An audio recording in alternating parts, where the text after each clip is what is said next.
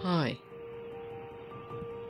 I hope you sort of liked yesterday's recording.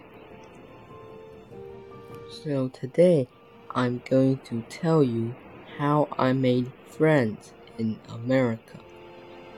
Hope you enjoy it. So yesterday I explained how I didn't know any English in in a country whose official language is English. So you would have thought, hey, this boy is not going to make any friends. But on the contrary, I did.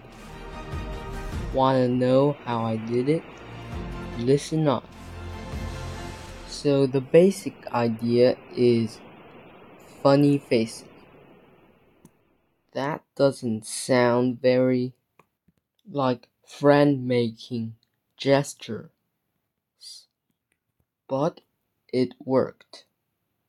So about two to three weeks after I had enrolled at Brentfield Elementary School, I was sitting on the playground and one of my classmates came over to me.